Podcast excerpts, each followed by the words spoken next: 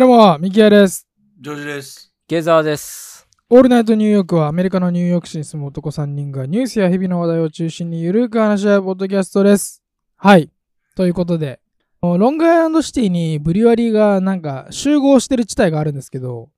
あるなんか歩いて回れるような。そこで以前なんかスタンプラリーをやってて、で、あの、うちの兄が、あの、ニューヨークに遊びに来た時に、一緒にそのスタンプラリーをこう1日で回って、6軒ぐらいブリュワリー行ったことはありますね。うーん。ね池澤さんとか仕事でブリュワリーに行くとかありますか？ないね。だって、僕はさお酒飲まないから、下戸だから100%。うんはいはいはい。仕事のあれでもないですか？そういう一。緒にお客さんと行くことはあっても、まあ、僕自身は飲まないかいらは、いそばで立ってるぐらいだよね。完全にアレルギーだから飲めないから。うんはいはい。ジョージさんは家の裏かなんかにブリュワリーがあるんですよね。最近新しくできたああ、あるある。うん、そうそうそう。この間行ったんだよ。おお、どうでした？お酒は飲んでなかったんだけど、一応店内は見て、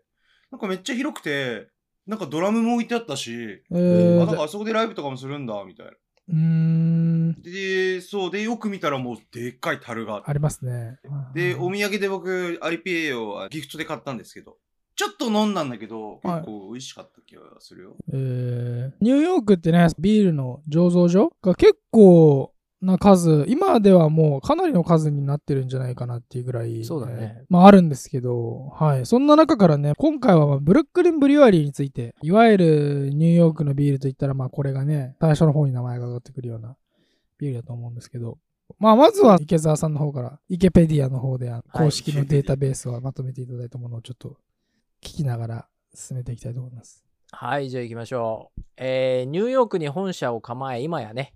世界30カ国以上で愛されるアメリカを代表するクラフトビール、まあ、地ビールって日本では言うけどねメーカーであり世界のクラフトビール革命を起こしたパイオニアともね称賛されるブルックリン・ブルワリーについいてね今日はねお話をしていこうと思ってるんですけど、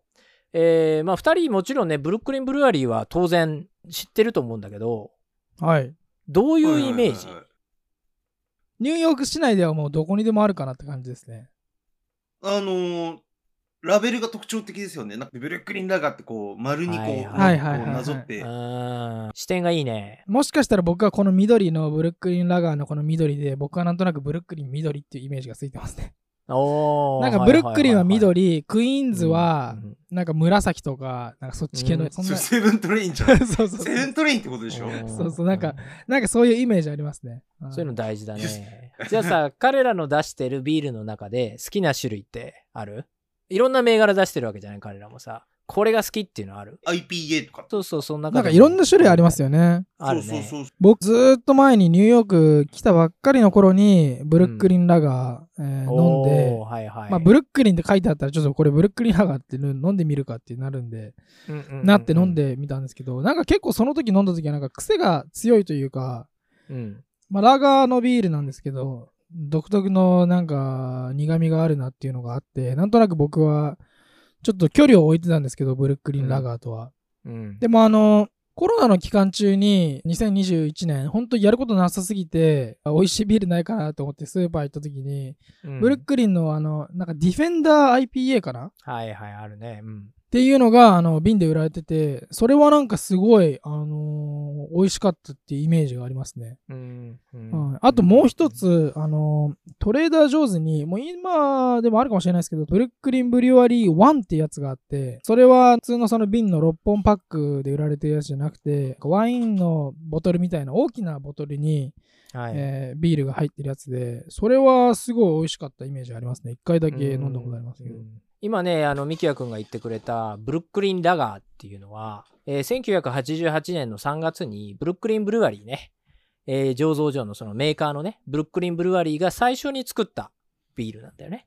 ラベルが緑の、あの、いわゆるブルックリンブルワリーの一番印象的なロゴが貼ってあるビールなんだけど、これが同メーカーの代表作、フラッグシップのアンバーラガーで、彼らはもちろんね、このビール以外にも、今や何十種類っていうラインナップを持ってるんだけども、それでもこのブルックリンラガーが今でも一番人気の看板商品で、で1992年には実際グレートアメリカンビアフェスティバルっていうのでゴールドメダルを取ったりとか、ままたビールの世界大会って言われるワールドビアカップ2018っていうのがあるんだけど、アメリカンスタイルアンバーラガーっていうカテゴリーで金賞を受賞してたりとか、うーん。ニューヨークだけでなく世界的にもね、評価が高い商品となってます。で、2018年っていうと、このビールが作られてから、そのブルックリンラガーがね、作られてから、すでに30年も経ってるんだけども、それでも金賞を取ってしまうっていう、それぐらい質の高いビールだっていうことだよね。うん同じクオリティを続けるっていうのはね、なかなか30年間もそれを続けるっていうのは大変なことですからね。ますさごいでね、にますさにそれは。まさに。まあ、特にこのワールドビアカップっていうのはビールのオリンピックって言われるほど有名なコンペティションで、で、特徴としてうん、 Brewers Association っていうアメリカの大小関わらず数千のビールメーカー、ディストリビューターとか販売店とかが参加している団体が主催しているだけあって、小規模メーカーが作ってるビールでも光が当たることがあるんだよね。あとは世界50カ国以上からエントリーがあるっていうことで、世界的にも知名度を上げるっていうことができるイベントっていうことで、まあ、実際ね、受賞カテゴリーってのは100以上と非常に多いので、エントリーがある数千の、ね、ビールのトップを決めるっていう感じではないんだけれども、それでもうん世界中で毎年のように無数の新しいビールが生まれてくるわけじゃない？その中で、このようなイベントで取り上げられるってことが、まあ、一般の方にもね、知ってもらえる機会が作れるっていうので、まあ、いいイベントなんじゃないかなとは思うよね。うん、へえ。このブルックリンブルーワリーだけど、ブルックリンのね、ウィリアムズバーグっていう地域に、出た。最初の醸造所があって、で、今ではそこがね、70、80人ぐらいかな、入れるバーになっていて、様々な種類のブルックリンブルーワリーのビールが飲めるようになってます。はいはいはい。で、実際の生産っていうのは、もう今は upstate のユティカっていう街があるんだけどうん、ニューヨーク州なんだけど、こちらで、えー作ってるそうで、もともとね、小さな小さなそこのウィリアムズバーグの醸造所から始まったビールメーカーだけど、今ではもう世界30カ国以上で販売されていて、まあ、ヨーロッパとかではデンマークの老舗ブルーワリーであるカールスバーグとかと組んで、地元でも各国で作ってるっていうことのようですね。うんなるほどなるほど。で、ちなみにそのウィリアムズバーグのバーでは、えーブルーワリー見学ツアーっていうのをやっているので、えー旅行にね、ニューヨークに来られる方はぜひ行かれるといいと。あえーいいねまあ、平日のね、月から金曜日の夕方から開催されているものは、スモールバッチツアーっていう名前がついていて、実は昨日僕も参加してきたんですけど、おお。ええー、そうなんですか？そう、ネットで事前にね、予約する必要があって、値段は26ドルかかるんだけども、スタッフの方がまあ約、だいたい1時間ぐらい、醸造所の中を案内してくれて、ビールの製造工程から同社の歴史まで、こう幅広く話してくれるっていう、うなかなか面白いツアーで、へー。うん。で、途中途中でビールのテイスティングがあって、僕のツアーの時は、ブルックリンウィンター IPA とか、ボデガーランとか、ブラック OPS っていうような、まあ、4種類のね、テイスティングをしたんだけど、あちなみに日曜日は1時から6時に、こちら無料のツアーが1時間ごとにあるので、あの、まあ、無料なのでね、ちょっと混むようだけれども、そちらでも、あの、ご興味がある方は行ってみてもらえればと思うんですけど、まあ、ちなみに僕が参加した金曜夜のツアーの参加者っていうのは、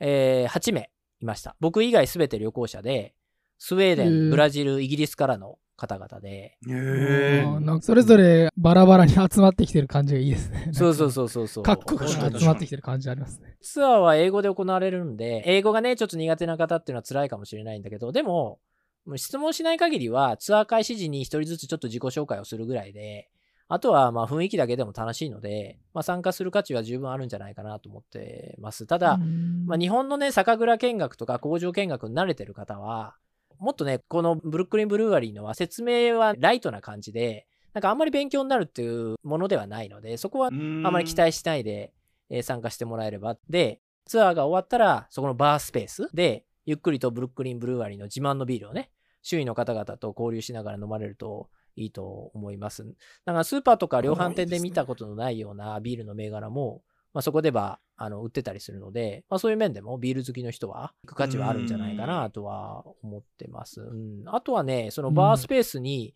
大きな壁画があって、これはブルックリン在住の日本人アーティスト、中山雅也さんが、えー書いたもので、そう。なので、まあ日本人としてはね、ちょっとこう、お近く感じるものもあると思うし、また今日ちょっとね、少し最後の方に話すんだけれども、同社が大切にしている多様性っていう概念の通り、はいはいはい、トイレは ジェンダーフリーになってて、そうちょっとね、個人的にはね、入るに戸惑ったから、あれ、女性なんかいるかなとかね、ちょっと戸惑ったかなっていう感じはあったかな。うんあの近くは、あの、ブルックリンボールっていう、あの、そうそう。えっ、と、うんなんか、ボーリング場とかがあって、あそこではいろんなツアーミュージシャンとか、えーまあ結構有名な人とかもあそこで演奏したりとかして、えー、そうなんだ。はい。なんか近くに行ったことありますね。では、ブルックリン・ブルバリーの歴史についてね、話していこうと思うんだけど、はいはいはい。うん。まずね、主要人物はこの3名。えースティーブ・ヒンディさん、ミルトン・グレイザーさん、ギャレット・オリバーさん。この3人。で、この3人が同社の歴史とともに順々に登場してくるんだけど、うん、この3人の1人でも欠けたら、ブルックリン・ブルワリーの今ある成功はなかったかもしれません。まずは1人目、スティーブ・ヒンディ。ブルックリン・ブルワリーの創業者の1人で、えーこの人ね、なかなか面白いキャリアの人なんですよね。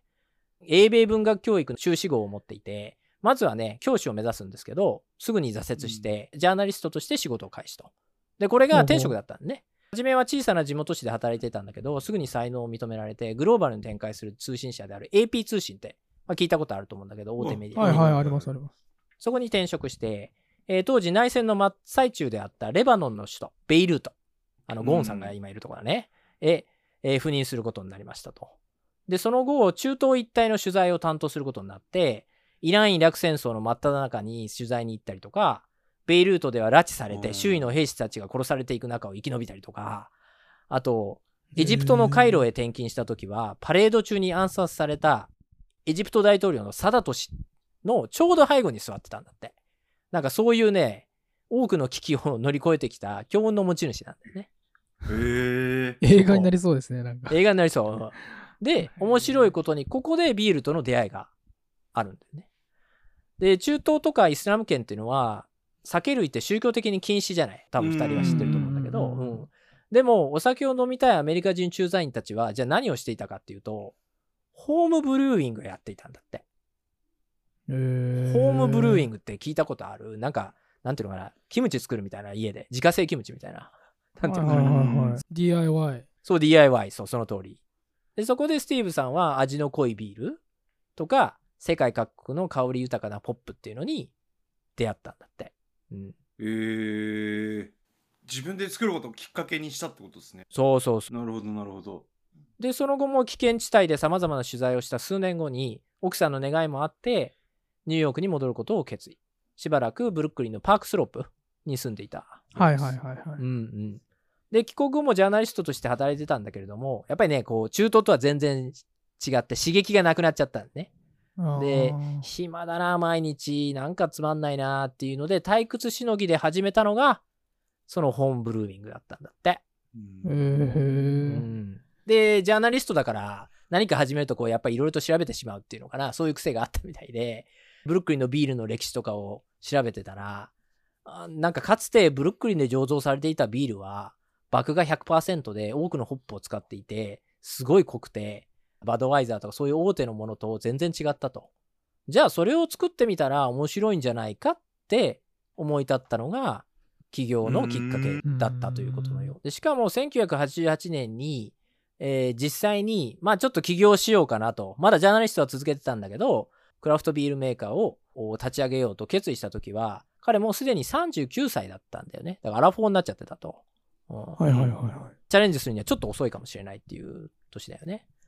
で、かつ新聞社の管理職で働いてて、まあ、ある意味順風満帆だよね、そういう意味では。そんな人生を捨ててまでチャレンジをする、うーんっていうふうに、普通は思うよね。はいうんうん。でも、やろうと決めたその理由、すごいシンプルで、人生をもっと充実させたかったからとか、本当にやりたいことをやりたかったからっ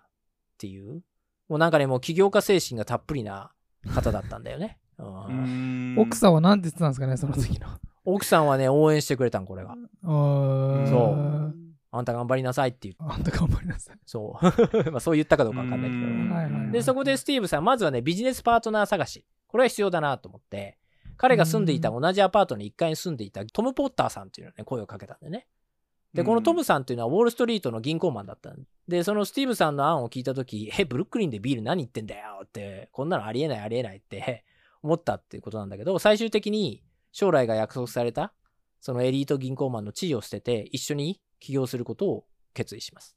うん。で、80年代初頭、うん。ニューヨークにはビールといったらメインストリーム、すなわち大手のビールのライトなラガーっていうのがもう当たり前になっていて、まあ、もっと言ってしまうと、特に泡が立っていて、軽いものなら別にバドワイザーだろうが、ミラーであろうが、味に違いなんてほぼなくて、何でもいいでしょみたいな。軽い味のものをとにかく水のように飲むっていうのが当時の一般的なビールの、ビールに対する考え方だったようなんだよね。で、そういう大手のものは安く生産するために麦芽以外のもの、米とかトウモロコシとかを使用していて、味が相当ひどかったようなんだよね。でもそれが世の中のビールの常識になってしまっていたっていう、そういう状況だったみたい。うううんんなんか日本であの、生ビールよりも発泡酒の方が売れてるみたいな、なんかうん近いような感覚しますね。はいそうだよ。ね。そう、本当にそうだと思う。うん1987年の創業時、えースティーブさん、トムさんの2人はこう決意したんだよね。あー僕たちがビール愛好家たちのビールに対する意識を変えようと。ほうほうほというところで、クイズです。うお出た待ってましたよ、クイズ。おえー1960年代からアメリカでは、このスティーブさん、トムさんのように、リッチで濃いラガービールとホップの苦味とアロマにあふれたアルコール度数の高いペールエールを作ろうと思い立った起業家たちが次々と現れ、クラフトビールを作っていこうというムーブメントが起きます。このムーブメントのことを何と呼ぶでしょうか ?3 択です。はい。いいですか？?1、はい。TM レボリューション。いやいや TM レボリューション。いきなり。はいはい。え、いきなり。TM レボリューション2、クラフトビアレボリューション。クラフトビアレボリューション。はい。3、恋愛レボリューション21。恋愛レボリューション21。い やどういうことですか？はい、どれでしょうか？これは1か3じゃないですか？うん、俺でも 3, 3が好きだったから3でじゃあ。何好きだったから。好きだったから意味がわかんない。もういきなり TM レボリューションはもうあれじゃないですか。あの下からすげえ風吹いてるあのあの歌歌ってる人のあれじゃないですか。2番じゃないですか。はい、正解です。えー、おー、一曲すごい。クラフトビアレボリューション、うんなわちクラフトビール革命。マイクロブルワリーと呼ばれる小規模醸造所が多く登場し始め、大手のマスプロダクションのビールに対抗するように質の高いビールを作り始めたっていう、そのことをね、クラフトビール革命ってうん言います。で、ここでちょっとね、アメリカのビール文化の起源について簡単に確認しておこうと思うんですけど、えー、もともとアメリカのビール文化って、えーヨーロッパ移民がもたらしたものなんだよね。で、ライトなものだけでなくて、ダークのラガーとか、リッチなペールエールとか、スタウトとか、ポーターとか、当時はね、いろんな種類があった。で、ニューヨークで言えば、もう1413年には、オランダ人の入植者によるブルワリーがマンハッタンにあった。でそれぐらい昔からえー、そうなんですうか、ん、あったみたいなね。1898年の記録なんだけれども、ブルックリンクには48社もの小規模ブルワリーがあって、特にヨーロッパスタイルのビールを作るメーカーがひしめき合っていたっていう、要するにメッカ、アメリカ国内のビールの一大生産地だった。うんでもその後、1920年、禁酒法っていうのが制定される。うん知ってるかな？うん。これは当時アメリカでビールを販売していた大手企業のほとんどは、第一次世界大戦の敵国であるドイツのメーカーであったんだよね。ということと、アルコールの健康へ及ぼす悪影響など、世論の高まりもあって、これ別名で高貴な実験って呼ばれるくらい、今から見れば壮大な社会的実験であったんだけど、要するに酒類の製造とか販売とか、またホームブルーイングも違法になっちゃった。やっちゃダメですよと。いう風になっちゃって。で、その禁酒法の裏で、イタリア系ギャングのニューヨークといえば、アルカポネが暗躍し、大儲けしたっていうのが、この時代のこと。要するに禁酒法になって一般のメーカーがお酒を売れなくなった時に、ギャングたちが裏で持ってきて売っちゃうと。で、大儲けしたということがあって。それはそれがあれですか？スピークイージーってやつですか？そう、それそれそれ。うん、まさにそれそれ。うんうんうん。はいはいはいだ。から実際は営業してて出してるようなところあるんだけど、闇営業みたいな感じだよね。要はね。そうですね。で、結果、はいビールメーカーっていうのは次々と閉鎖していって、で、あと戦後の地価の高騰っていうのもあって、1976年には、ブルックリンのすべてのブルーワリーは閉鎖しちゃったんだね。48個もあったのに。うーん。ということで、スティーブさんたちが起業を決意した当時、1980年代後半には、ブルックリンには一軒たりともビールメーカー残ってなかったっていう、そういう状況だった。なるほど。で、そこでスティーブさん、新たにこの次のような5つの方向性を決めますと。1、伝統的なクラフトマンシップにこだわる。2、美しいパッケージの美味しいビールを作る。3、広告費をかけるのではなく、顧客を啓蒙する。4、自分たちでビールを流通させることで、顧客から情報を得る。5、コミュニティに貢献すると。なるほど。うん。それで、この衰退してしまったブルックリンの街と、ブルックリンのビール文化を同時に復活させようと。そういうことを考えたんだよね。で、うんそのスティーブさん、企業を立ち上げて、ブランディングを構築していく上で、まず初めに取り掛かったのが、ロゴの制作だった。で、早速30社のデザイン会社に行き、話をし始めるんだけれども、その中でも特に、あ、この人って目をつけたのが、2人目。ミルトン・グレイザーさん。お彼は、はい。あの世界中の誰もが知っているニューヨークのアイコニックなあのロゴをデザインした人なんだけど、なんだかわかる？どんなロこれもしゴかこれもしかしてスポーツチームのロゴとかですか？ではないな。ああ、ではないか。なんかちょっとその、そういう、なんかこれ、なんか野球とかのチームのなんかロゴになっててもおかしくないよなって今思う見見て思ってたんですけど。あそれではないのか。じゃあなんだ？なんだと思いますか、ジョージさん。誰でも知ってるー。え、アップルビーズのロゴ？いや、アップルビーズ好きすぎでしょ。え？なんで毎回、それはもうタッシーが好きそれなんでしょ毎回アップルビーズで出てくるけど、え、あ、違う？ああ、そっかそっか。誰でも知ってる。誰でも知ってる。誰でも知ってる。ちょっと当てたいな、誰でも知ってるんだったら。ごめんなさい、アップルビーズしか出てこないですもん。アップルビーズ誰でニューヨークなんですかっていうか。や、知らないけど。でも、アップルってことは、ビッグアップルとかけてんのかなみたいな。まあ、この方ね、えーたくさんいろんな仕事をされてるけど、でも、これです。もう、お土産とかでも、もうニューヨーク来た I love New York? その通り。I love New York。へーこれをデザインした人なんだあミルトン・グレイザーさん。へうん他にもニューヨーカーなら誰でも知ってる雑誌、ニューヨークマガジンってあるでしょ？あれのはい創業者だったりとか、うん。あと、ボブ・ディランのベストアルバムのカバーを制作したりとか、ーじゃあもうすでにエスタブリッシュされてた人だ。そうだね。その通り。ままさにその通り。2020年にお亡くなりになるまで無数の作品を世界に生み出し続けたデザイン界の巨匠なんだよね。りで、、スティーブさん、立ち上げたばかりの実績も何もないビールメーカーのくせに、ね、そんな凄腕デザイナーを雇うお金なんか全くないくせに、この巨匠のね、事務所に押しかけに行くんだよね。ーへ君だって言って。で、結果はもちろんね、皆さんご想像の通り、門前払いを食らいますと。はいはい、巨匠にね、そう簡単に会えるわけがないんだよ。で、なんとか合わせてくれって受付で頼むんだけど、受付係のエヴァさんっていううん女性がいて、彼女がしっかり者でなかなか攻略できなくて、ミルトンさんに繋いでくれない。うんうんうんうん。で、当時、スティーブさん考えてた自社の名前が、ブルックリン・イーグル・ラガービールっていう名前だったんだけど、なんかそんな名前、何それって聞いたことないし、うちのミルトン忙しいのよと、そんな誰でも会え 会えるとかじゃないのよ、すいませんねって断られちゃまあまあまあでしょうね、普通だったらね。う。でも、スティーブさん諦めなかった。約2週間、ひたすら電話を毎朝かけ続けたんだって。で、そんなことしてるうちに、ついにエヴァさんが根負けして、まあいいよとも、もう、あんたこのまま一生続けんでしょって言ったら、はいって言って、じゃあもういいからって言って、結局スティーブさんはミルトンさんと会えることになったと。よかったよかったうと。ーん、すげえ。で、ミルトンさん、スティーブさんの話を聞いたら、お、それ面白そうじゃんと。興味を持ってくれて、で、早速ね、提案をしてくれたんだって。例えば、そのね、ブルックリン・イーグル・ラガービルって鳥の名前入ってるけど、そんな鳥の名前っていらなくない？とか、まあ何よりもね、そのイーグルっていうのは、アンハイザー・ブッシュっていう大手のビール会社があるんだけど、ビールメーカーがあるんだけど、そこのロゴにも使われてるから、訴えられたら負けるしやめとけと。で、そういうアドバイスをいくつかくれて、で、スティーブさんなるほどねと。その日はそのまま帰ったんだけど、その出会った数日後にミルトンさんからスティーブさんに連絡が入って、正式にこの仕事を僕引き受けますよって言ってくれた。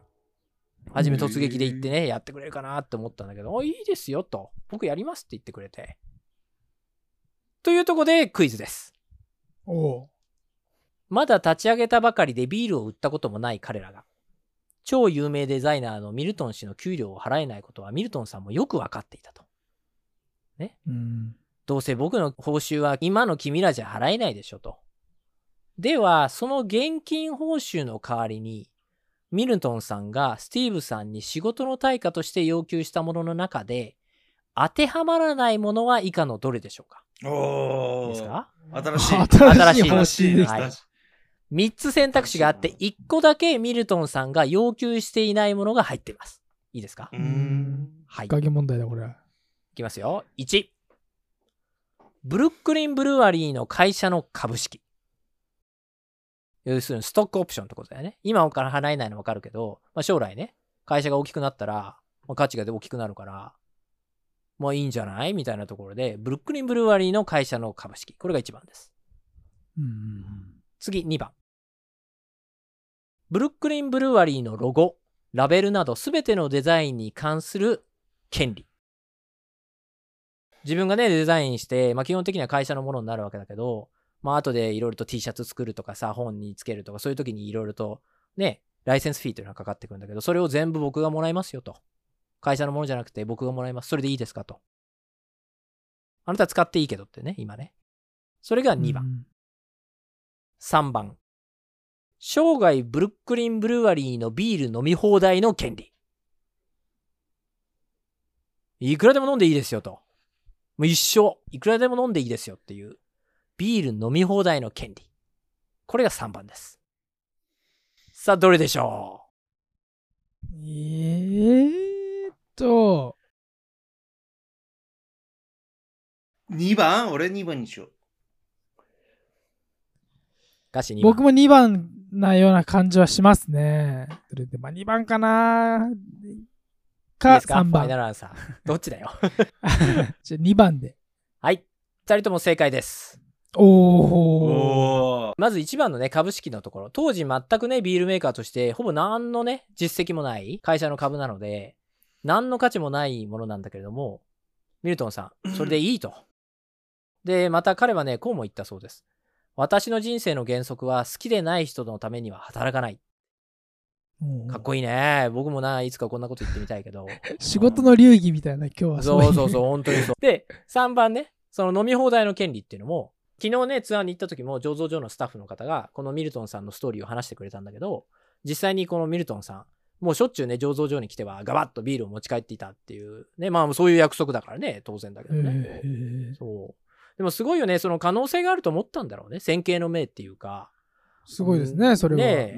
さすがジャンルは違えど、一ジャンルのプロっていうのはこう感覚が鋭いっていうかさ、目がある人は分かってしまうんだろうね。このスティーブっていう男は、何かこううん自分が手伝うことで必ず成功するって、何かこう気づいたところがあったんだろうね、きっとね。うーん。なるほど、なるほど。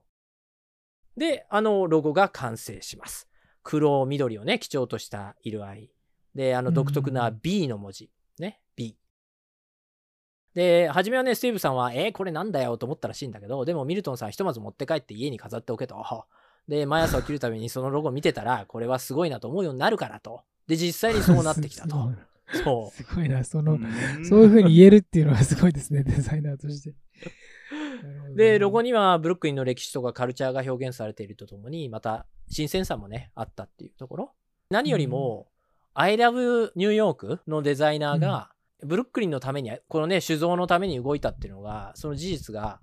やはり大きかったようで、その後、資金を集めるため、多くの投資家とね、ミーティングをしたりとか、宣伝のためメディア接触をする機会とか、いろいろともちろんあったわけだけど、そのいろんな場面で、このミルトンさんがチームにいるっていうことによって信頼を得られて、それが本当に大きな武器になったっていうのなるほど、なるほど。実際ね、このブルックリンブルワリーっていうのは流通に関しても、ちょっとね、独自の戦略をとっていて、まだまだ大手のビールが当時はね、市場を席巻していた時代だったので、ビールの卸業者に委託して、もし店舗に並んだとしても売れないだろうと。で、それならば、初めは費用がかかる自社工場建設っていうのは諦めて、ビール製造は他社ブルワリーに委託して、自分たちでトラックに乗せて、自ら売り歩くことにしようって決めたんだよね。自分たちの工場はいらないと。まずは売ることに専念しようと。うん。スティーブさんは著書の中で、流通はマーケティングであるって言っていて、こう自らの手でプロモーションをして、自ら顧客の意見を聞きながら売るっていう。卸に販売を任せるんじゃなくて、製造に集中して、自らの手で人に飲ませて意見を聞くと。で、そのフィードバックを商品に反映すると。で、まあね、今やね、大手ビールメーカーとと言ってもいいぐらい大きくなったんだけれども、今でもビール販売イベントなどをよくやっていて、お客さんと接する時間を作ろう作ろうとしてるなっていうのが、あ見て取れるなと。また、あの、自分の自らの手で売るっていうことは、ストーリーを語ることができるっていうことでもあって、これよくマーケティングでも出てくることだけど、素晴らしい商品であること、すなわち美味しいビールであることっていうのはもちろん必要なんだけれども、それと同時に、人に共感してもらう素晴らしいストーリー。これも必要なんだよね。で彼らの場合、それはブルックリンのビール文化を蘇らせるっていう。そしてブルックリンを盛り上げるっていうこと。だから実際に自らビールを持って様々な他社のイベントに参加したりとか、レストランとコラボして数えきれない数のペアリングディナーを開催したりとか、ブルックリンといえば芸術っていうことで数々のアートイベントとか音楽イベントを開いたり、寄付をしたり、コミュニティへ貢献をするっていうことで、ブルックリンにもともと内在していたその芸術的なその DNA っていうのかな？を引き出して、地域活性化を行って、共に成長するっていう、そういうことをやってったんだよね。うんで、あとはそのビールの歴史を創業者であるスティーブさん、自らが語る。そういう啓蒙活動も定期的に行うことで、ファンを増やしていったってことが、今の成功につながってるっていう。なるほど、なるほど。うんなんかそれを聞くとすごいあれですね。なんか、池澤さんなんか好きそうですね。そういう、そういう人の。ね話好好きだ。ね。好きだね。はい確かに確かなんか確かにビールを販売するってところだけじゃなくメッセージみたいなのが見える、えーはっきりしているっていうのは、なんかそれを聞いてるだけでも確かになんかその人ちょっと興味が湧いてきますね、個人そう的には。だよね。本当そうだと思う。うんうん。と、ここまでの話を聞いたら、まあ、要はね、はいできる男たちがしっかり戦略を作って、それがピタッとはまって、創業以来全てが順風満帆にいった成功話ですよねっていうふうに、もしかしたら聞こえちゃってるかもしれないんだけれども。に。ああまあまあでも確かに今のところ何にも問題なさそうですね。でしょ？でしょ、はいなんだけど、実際には、この頃、要は創業し数年が経っていた1990年代初頭っていうのは、まあ25人ぐらいの従業員を抱えていて、全員に給料はなんとか払えていたんだけど、創業者であるスティーブさん、トムさんのお二人は、未だ無給だったんだって。数年経っても。ほうほうほうほう。で、トムさんに至っては、ストレスで髪が白くなって、帯状疱疹までできちゃうっていうありさまで、だから、あのまま銀行員やってればこんなことになんなかったのに、みたいな、まあ、なんて言ってたかどうか知らないけど、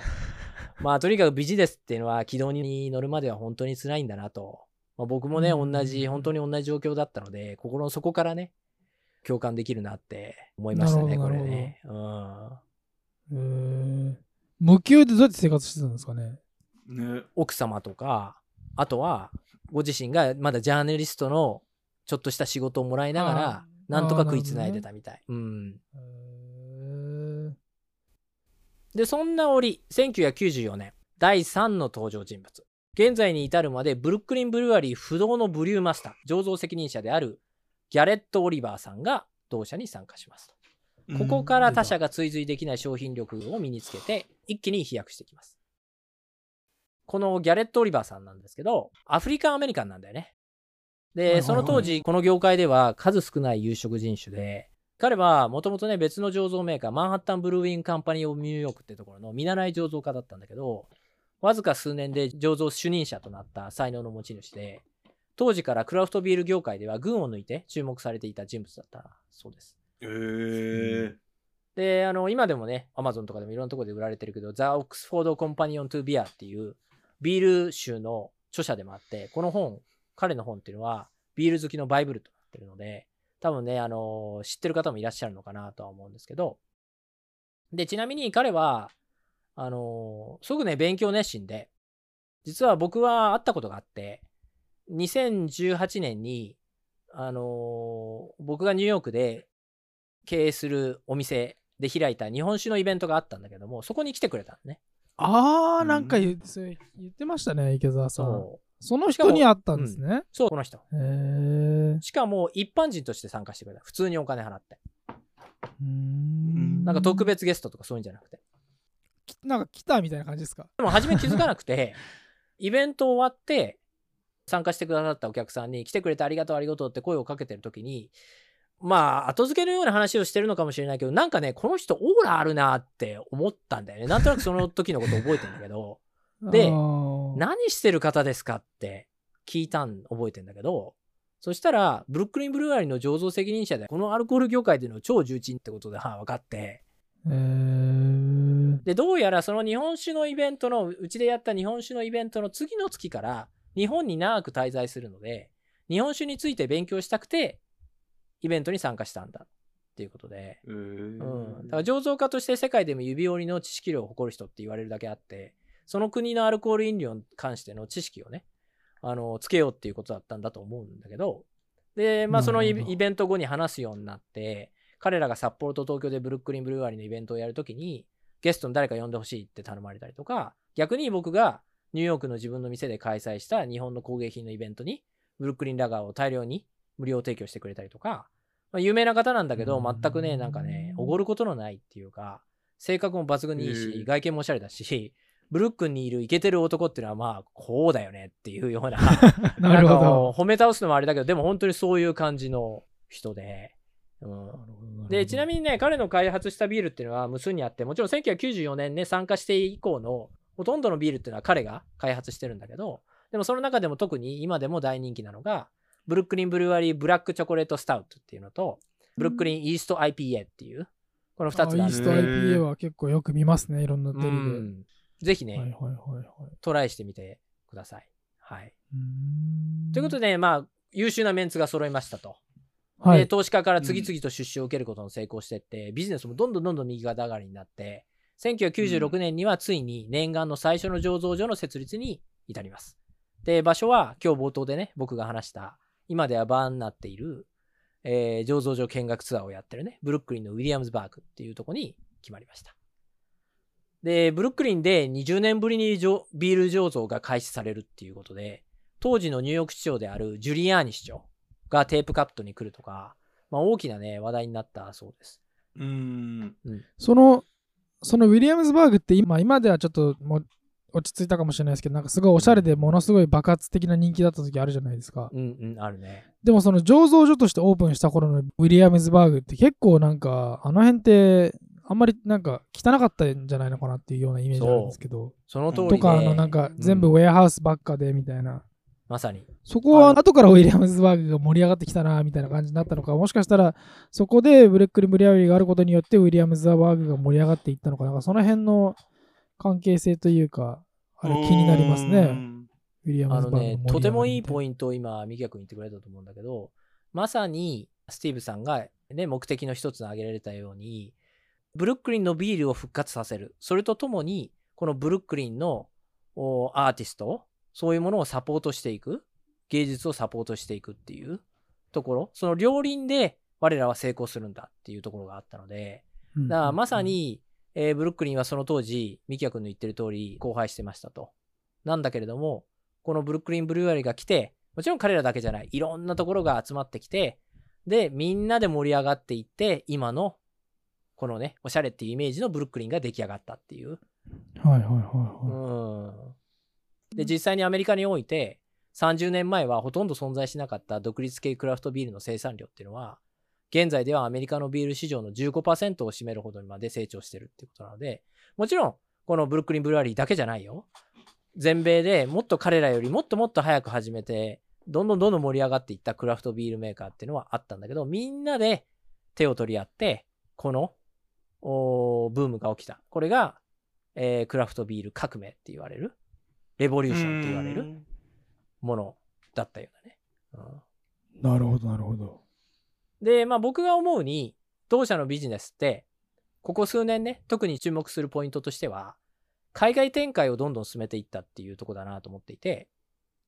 アメリカ国内での過当競争に巻き込まれて四苦八苦しているクラフトビールメーカーっていうのはたくさんあって、そういうところをね、尻目に、ブルックリン・ブルワリーっていうのは海外展開をどんどんどんどん進めていって、2019年末の段階で海外での年間販売数っていうのは、全製造数の60%に達するっていうとこまでいってるんだよね。だ海外ですごい売れてる。まあもちろんアメリカ国内でも誰もが知ってるものだけれども、海外でもたくさん売ってるんだよね。っというところで、その海外展開の中でも同社にとって最重要拠点となっている日本との関係について話をしていこうと思うんだけど、ほうほうほうほう日本が重要拠点になってるんですか？そう。と、ここでクイズです。これで超簡単なクイズです。そして早押しです。はい。で先に正解を言った方にブルックリンラガー10本おごりますので。ね。なんで頑張ってください。本当ですか？いきますよ。いきますよ。日本の大手ビールメーカーの中で、クラフトビールに注目をし、ブルックリンブルワリーと提携した企業は、どこでしょうか？いやもうこれはわかりますよどうぞ。いいんですかジョーさん？どうぞ。ジラフ正解。え？ジラフ？キリンですよね。キリンです。キリンです。キリン、あ。まあ、これだけね、有名になったブルックリンブルワリーなんだけど、やっぱりね、有名になったら様々な大手企業、大手のビールメーカーが、傘下に欲しいってね、どんどん接触してきたそうなんだけれども、ほとんどのところが買収、すなわち100%の株式取得か、最低でも50%以上取得し、会社をコントロールしたがってたんだけれども、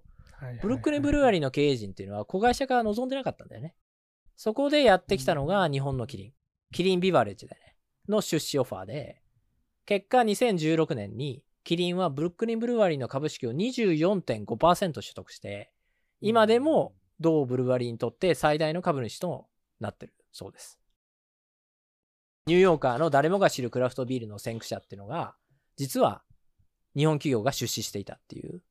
日本企業と提携していたっていう。うん。なんかキリンと提携してたって話は結構前からなんかそんなような話はあのー聞いたことはありましたけどはいあのーうんうんうん。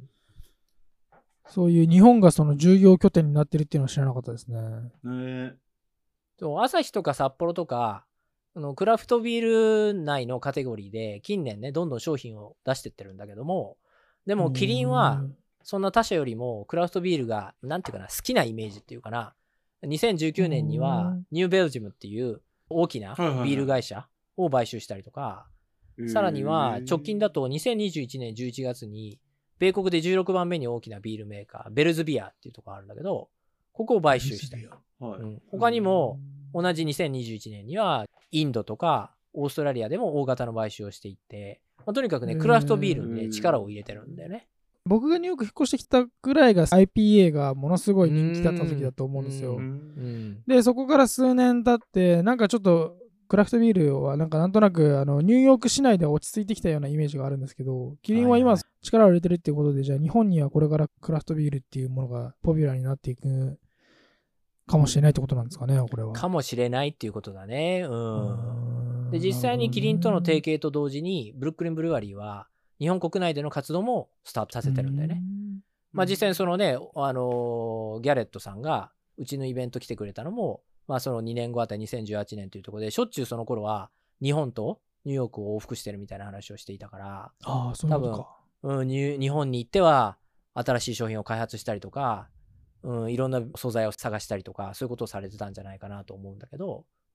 日本ではお店を開いてんだよね。日本で初めてビールを作った土地と言われる、日本橋の兜町にある K5 っていう複合施設があるんだけど、そこの地下1階に2020年2月に世界初のブルックリンブルワリーのフラッグシップ店。これが B っていう、一文字なんだけど B っていう、そういうお店をオープンしたんだよね。で、次にね、まあ日本に帰る機会があったらぜひ行こうと思ってるんだけど、まあ、写真を見た感じでは、こうなんかアングラ感が漂うスペースに今60席あって、イベント用の、D、DJ システムが設けられてて、なんか面白い人がね、集まってきそうな雰囲気が。ちなみにこの B ってどんな意味が込められてるか、二人わかる？なんかこう予想してみてよ。B。B? うん。えなんかやっぱビールとかブルックリンとか。あそういうの？んんんその通り。ブルックリンビアあるね。あーなんだ他に。あとはね、ベースメント。へえ。あとは、日本語になるんだけど、えっと、BA で場？場所っていう意味？場？ああ。あうんうん。あとは B 同士の B。要するにこの B に何かが加わることで、それはソーシャルって言葉だったり、カインドって言葉だったり、インスパイアードっていう言葉らしいんだけど、要は場を創造し、体験を作ることで集まる人がインスパイアされるとか、そういう影響を受ける場所を目指すしてごいるっていうことの。なんかうんそういう話を聞くと日本のメッセージの伝え方とアメリカのメッセージの伝え方みたいなのってなんかちょっと違うところあるなって今思い思いましたないね。なんかそのうん B 同士のとかいうのってすごいなんか日本の人そういうの好きそうだな。そんな感じするなっていうなっていう思いました、ね。確かに。ひねりっていうかね。うん。えー、面白いですね。まあちょっと行ってみたい確かにでもそんなところがあるんだったら。ブルックリンでね、成功したように、アーティストのサポートを全面に出したプロモーションっていうのを日本でも展開しようっていうことで、すでにこの B でも様々なアーティストのコラボイベントっていうのが行われているんだけど、まあ、ちょうどね、時期がコロナっていうこともあって、空いたのが2020年の2月だからね。なので、あまあ、ーちょっとね、じゃあうんなんか厳しいやつだうんしょうがないよね。ゆっくりかなっていう印象なんだけど、今のところは。でも、これからね、うんコロナが収束するにあたって、さらにね、多くのイベントが開かれていくんじゃないかなと思ってるので楽しみにしてます。うーん。で、もちろんね、ビールもアメリカから直輸入してるし、ブルックリンブルワリー製の、お日本ではね、ここでしか飲めないっていうものもあるっていうことだし、あとね、うんフードはね、タコスがメインなんだって。ありますねへー。タコスかこれはそのブルックリンの地元で愛される楽しみ方みたいなのをそのまま日本に持ってくるみたいな感じなんじゃないですか夜遅くはタコスとビールみたいなタコスたみんな食べてるからで、定期的に音楽とかアートイベントを開催してるし、ホームページに B マガジンっていう項目があるので、こちらに取り上げられてる3人の作家さん、実際にニューヨークのウィリアムズバーグのブルックリンブルワリーの店舗の壁画を描いているで、今さっきね、あの、冒頭で、えちょっと話をした中山雅也さん。この方も載ってらっしゃいますし、どなたもね、とても素晴らしいアーティストなんでね、ぜひチェックしてもらえればと思います。ここからが今日の最後の重要なポイントなんだけれども、はい。えーブルックリン・ブルーワリーが海外展開をする際に、各地域において大切にしているキーワードっていうのがあって、これがブルックリン・ステイト・オブ・マインドっていうんだけど、うんうん要するにブルックリン内で、えー活動する、ね、事業を行う分は自分たちの目も届くと。でも、海外に行ったらやはり他の企業と組まなきゃいけないし、文化も違うし、そういう時に同じような、ね、コンセプトでいけるのかというところはやっぱりね、悩むとこだよね。ブルックリンっていうとさ、あの、なんていうのかな、アートとかファッションとか食とか、何でもがこう全てにおいてこれでもかってくらい深くはまり込んで作り上げてる人たちが集まって創作活動をしていて、かつ人種の多様性とともに世界的に見ても珍しい新しいものが次々と生まれて、その中には素晴らしいものもあるけど、変なものもあったり、質の悪いものまで、無数の様々なものが混在してて混沌としていて、でも同時に異なる他者も広く受け入れるっていう、なんかそういうところがあると思うんだけど、そのくらいのざっくりとした大きなイメージを、 Brooklyn State of Mind って呼んでるんじゃないかなと、これまあ僕の考えなんだけど、まあそういうふうに呼んで各地域に浸透させようっていうのかなと思っていて、で、これは決してニューヨークのブルックリンをそのまま再現する、例えば日本とかイギリスとか、そういうとこで再現するっていう意味ではなくて、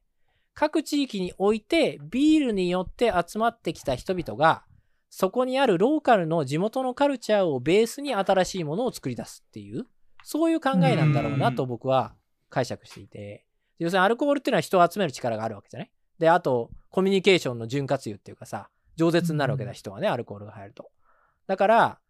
美味しいビールでカルチャーを作り出して街を活性化させるっていうブルックリン・ブルーワリーのコンセプトっていうのはとても素晴らしいし、アルコールが禁じられているイスラム圏とかを除いて、基本世界ではね、受け入れられるコンセプトだと思うんだけれども、なので、うん。このコンセプトのもと、日本では日本独自のカルチャーが彼らのビールやキリンの他のビールとともに生み出されて、またこれを真似てね、他のメーカーも同様のコンセプトでビールを触媒として人々を集めて、様々な新しいものを生み出していくきっかけになってくれたら、それこそまあ今は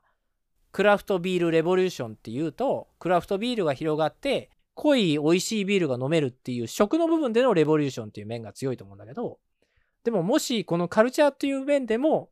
人が集まることで新しいものが生まれるっていう revolution が生まれたら、そのもう一面においても、クラフトビール revolution っていうのが起きて、うん。スティーブさんが目指されてる世界に、こう、到達できるんじゃないかなっていうふうに思ったので、なので、この Brooklyn State of Mind っていう感覚をきちんと日本側の、そのプロデューサーがなんかわからないけど、そういう方がいらっしゃるんだと思うんだけど、そういう方が理解をして、実現してくれたらこのブルックリンブルワリーっていうビールを通して、日本でも面白いことが起きるんじゃないかなっていうふうに思ったけどね。うんなるほど、なるほど。まあ、なので、ブルックリンの再生に大きく貢献したのがブルックリンブルワリーであって、今のブルックリンイコールおしゃれとかかっこいいっていうイメージを作ってくれた企業の一つって言ってもなるほど、なるほど。しううんんで、このクラフトビールっていうのはアーティストたちを集め、アートとかファッションとか芸術的なコンテンツを生み出す力があると。なので、新しいクラフトビールを作るマイクロブルワリーがたくさん生まれ続ける限りは、まあ、これは勝手に僕の期待だけど、まだまだニューヨークの芸術とかクリエイティビティっていうのは死なない。なんか新しい何か面白いものがまた生まれてくるんだろうなって、まあそう願って、今日はね、終わりにしたいと思うんですけど、はい。なるほど。うん。あ一応ね、参考図書があるので、最後、言っときたいんだけど、ああ、うん。今回はね、しっかり一つの本を参考させてもらって、いつもはもうなんか、そうなんですね。うん、結構たくさん読んで、それをこうまとめていく感じなんだけど、今回は何冊か読んだけど、その中でも中心になったのが、このスティーブ・ヒンディさん。自らが書いている2020年に発行されたビールでブルックリンを変えた男、ブルックリン・ブルワリー企業物語っていうのがあって、これは日本語版も出てるので、興味がある方は、あの、ぜひ読んでもらえればいいなと思います。あと、他にもね、彼の著作物ってあるので、ブルックリン・ブルワリー面白そうだなと思ったら、ぜひ読んでもらえたらなと思ってます。はい。うん。今までビールとしてのあのブルックリンラガーとか知ってましたけど、やっぱそういう背景を聞くと、なんかそういうストーリーがあると、なんかやっぱりまた面白いなっていうふうに思いますね。今度また飲むときも、あのーなんか印象が変わるというか、そういうストーリーテリングってやっぱりね、重要っていうかさ、ミキヤ君だって、ね、素晴らしい音楽を届けるっていうのは一つのね、それは必要なことだけれども、それ以外に、こうどういう思いで、俺はこの、ね、シンバル叩いてんだとかさ、そういうところがやっぱりね、そう、そういうところで、あ、こあそうなんだなって言って、うん、この人の音楽をもっと聴いてみようってうん思えるかなっていうところは大事なんじゃないかなとは。うん。はいこれ今日本ではもう結構じゃあ手軽にどこでも手に入るぐらいの感じになってるってことなんですかね？もう徐々にね、うん、あのー広がってるとは聞くよね。うん。んじゃあそのうちセブンイレブンとかでも結構普通に並んでくるような日が来るんじゃないかなっていうふうにどうだろうね。日本ももだからそういうふうにどんどんどんどんいろんなクラフトビールができてきたから、なので、まあ、競争は激しくなってくるだろうね。うん。はいはいはいはいはいなかなか面白かったですけどどうでしたかジョージさん今回のねもうちょっとブルックリンラガー飲んでみたくなっちゃうね。そうだよね。なっちゃいますねスタッフの方と話したら、ほら、僕100%下戸、下戸じゃん？なのにツアーに来たっていうのがなんか不思議だったのか分かんないけど、でも、あの最近は、やっぱり時代の流れもあって、ノンアルコールビールも出していて、スペシャルエフェクトっていう名前なんだけど、そう、他にも何種類か出してたりとか、時代は変わってきてると。それでもうちは、ノンアルコールのものでも抜群に美味しいのを作ってるので、ぜひ飲んでくださいっていうふうには言われたよね。うん。なんか最近ここ数年そのノンアルコールのビールの品揃えがどんどんどんどん増えてきてるなっていうのが思うんですけど、日本ではね結構、ノンアルコールビールってあると思いますけどアメリカではあんまりそういうののがあるイメージなかったんですけど、うん。この間うん。ホールフーズに行ったらあのこれはまた別のあのビールのブランドですけどラグニタスっていうえービールのあの品種があってそのラグニタスがあのうん。ノンアル出してたりとかあとはなんかステラも多分、えー、とノンアル出してたりとかああ、そうなんだ。あ結構いろんなところでノンアルコールのビール出しててなんかすうん。すごい流行ってんだな今そういうのがっていうふううに。はい、思いました。はい。はい。ということで、えー今回は、えーニューヨークの有名ブリュワリー、ブルックリンブリュワリーについて、えー話をしてきましたけども、いかがだったでしょうか？はい。